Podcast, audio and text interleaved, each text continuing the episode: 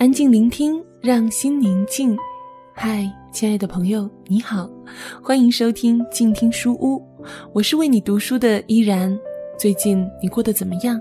有没有读到什么有意思的书可以和我分享呢？欢迎你留言给我。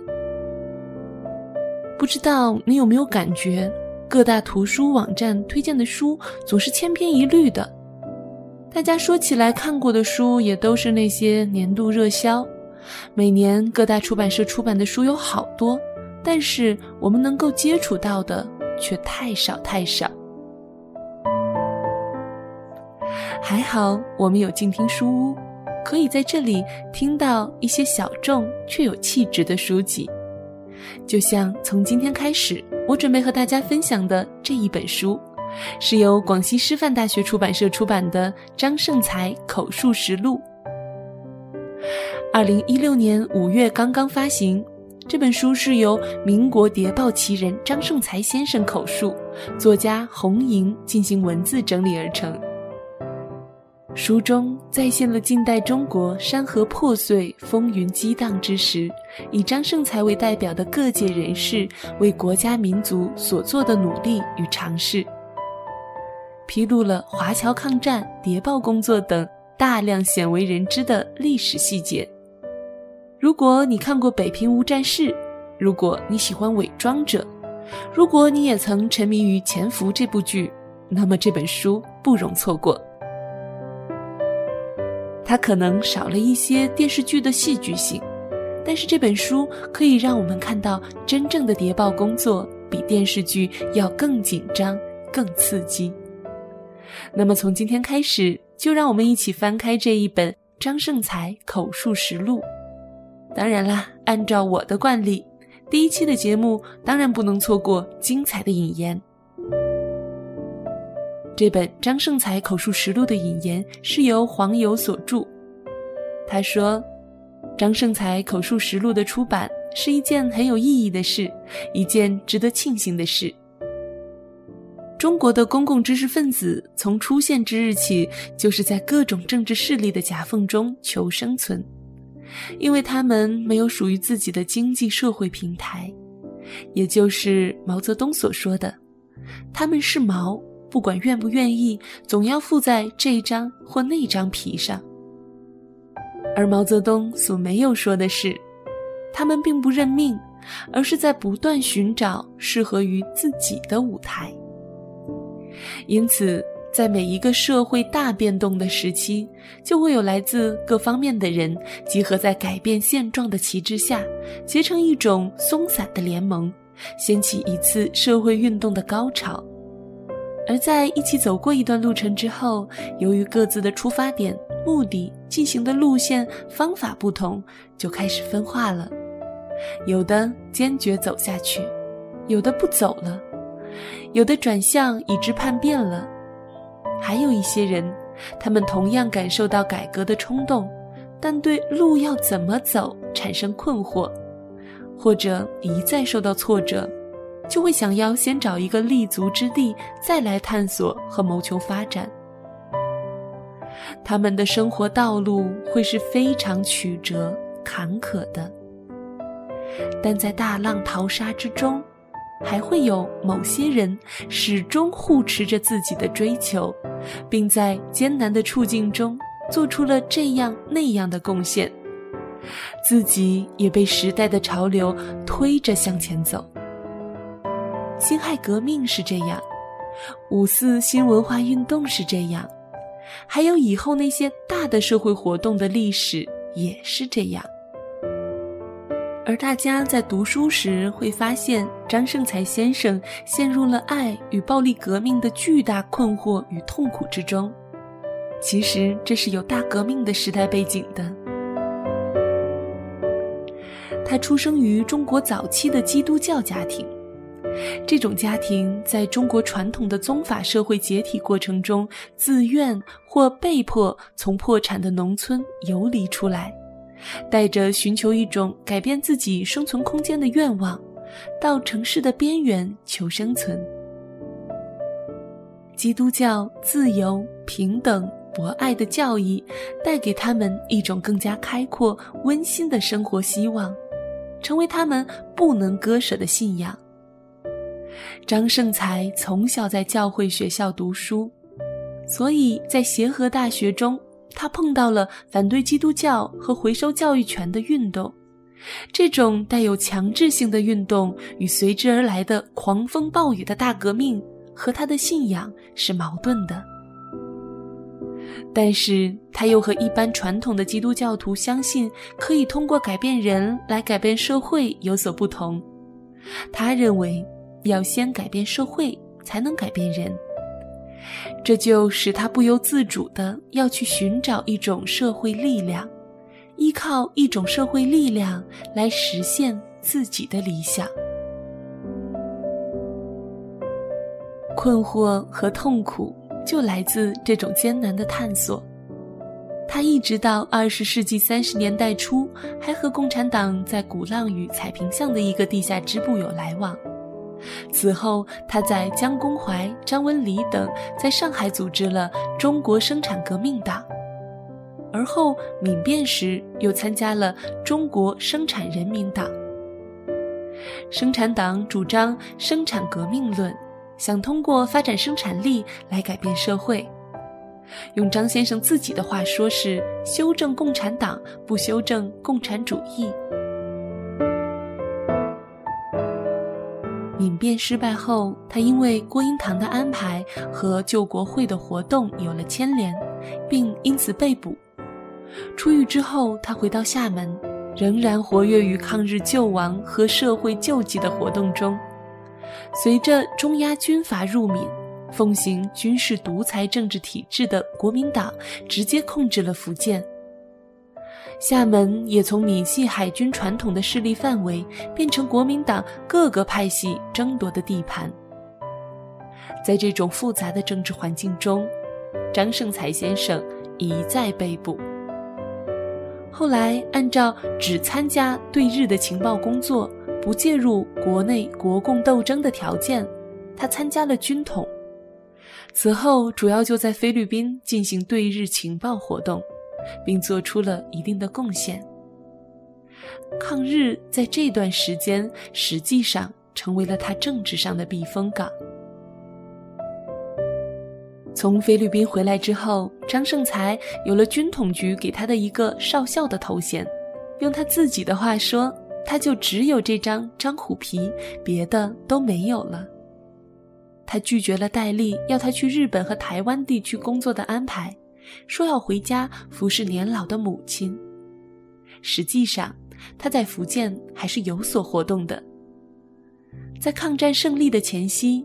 他们一些人对时局有所估计，认为国民党已经不可能消灭共产党，但共产党要推翻国民党，也可能还要一二十年的时间。因而，他就联系福建一些地方政界人士，计划通过办企业来打下经济基础，并着重吸收一批大学生作为开展社会活动的骨干。通过中华文化基金发放助学金来团结年轻知识分子。甚至有一个大学生就是一份力量的口号，其用意同样是要在地方政治舞台上形成一种力量。一九四六年到一九四七年间，他们在福建组织企业集团，开银行，开办实业公司，在上海办杂志，在厦门开书店。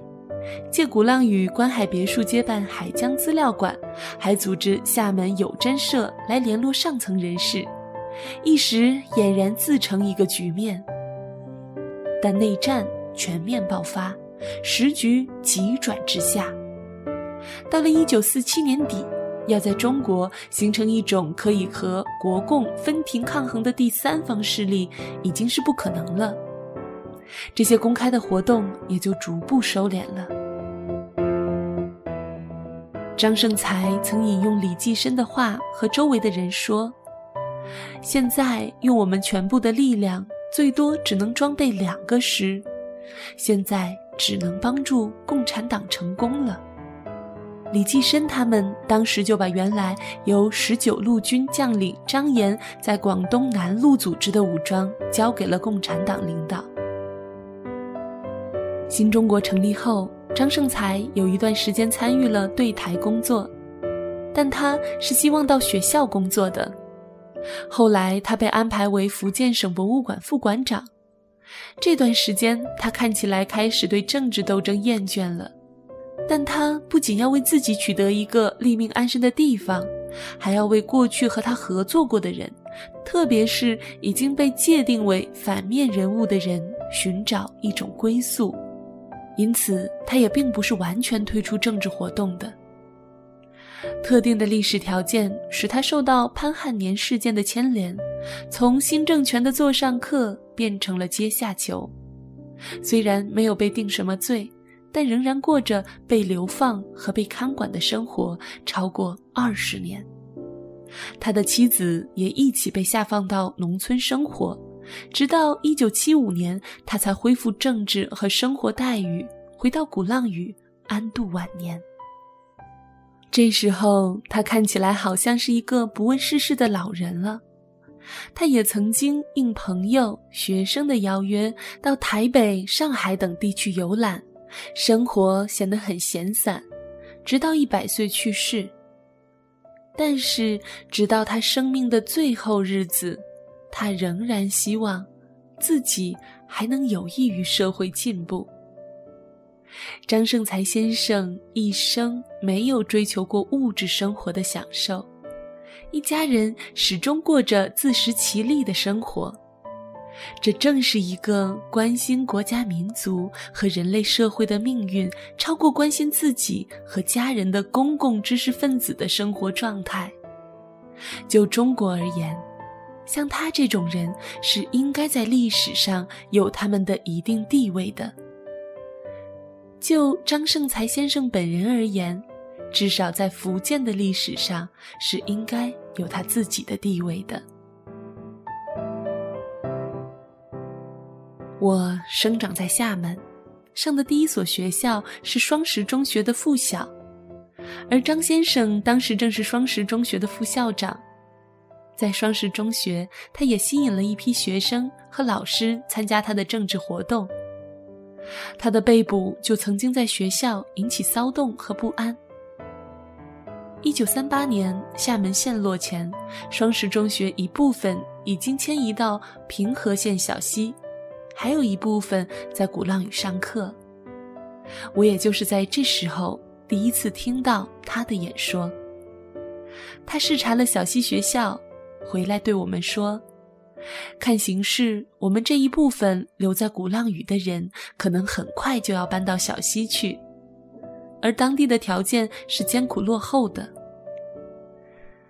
他希望我们这些学生不但能在艰苦的条件下锻炼自己，而且能够推动当地社会的进步。我当时才是初中一年级的学生，他这种热切推动社会进步的愿望与对青年人的期待，显然和某些老师只要求学生安分守己、埋头读书不同，因而给我留下了深刻的印象。抗战中，我上英华中学的时候，又和他的几位外甥是很接近的同学，对他在菲律宾的活动也有一些了解。太平洋战事发生后，我从鼓浪屿流亡到漳州一带，有一段时间还和许春草先生同住在石马的基督教礼拜堂里。抗战胜利后，张先生回到福建，许春草先生就介绍我去见他。一九四七年到一九四八年间，我还有机会参加他的一些活动。一九四八年元旦前后，他在鼓浪屿策划成立中国现代化促进会时，总纲就是由我起草的。现在我也即将九十岁了，作为一个共产党人，对中国若干历史现象的反思，我把对张盛才先生的理解，如实的写成了这段遗言。我希望今后有人能把张盛才先生1945年回国以后的经历更加全面地整理出来，让张先生在历史上的形象更加丰富。二零一四年八月二十九日，黄油。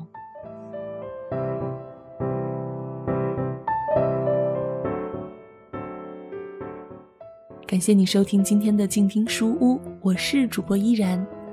如果你喜欢今天的节目，欢迎在新浪微博关注 NJ 依然，或者加入我的公众微信 NJ 依然五二零。如果你想要和我一同完整的阅读这本书呢，欢迎购买正版进行阅读。依然代表广西师范大学出版社感谢您的收听，我们下期再会。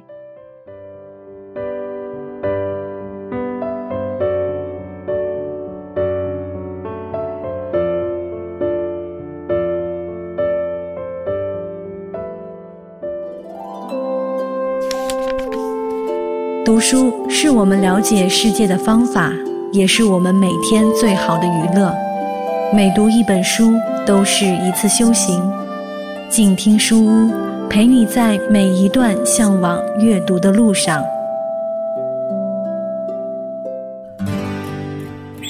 远方自由的雪山，我们要走多远？在沸腾的世界中，哪里有长满苔藓的清泉？在一世枯荣的树下，你是否看过日落时金黄色的海？漫天飞雪的时刻，你愿意和谁围坐在炉边，谈谈心事，聊聊天？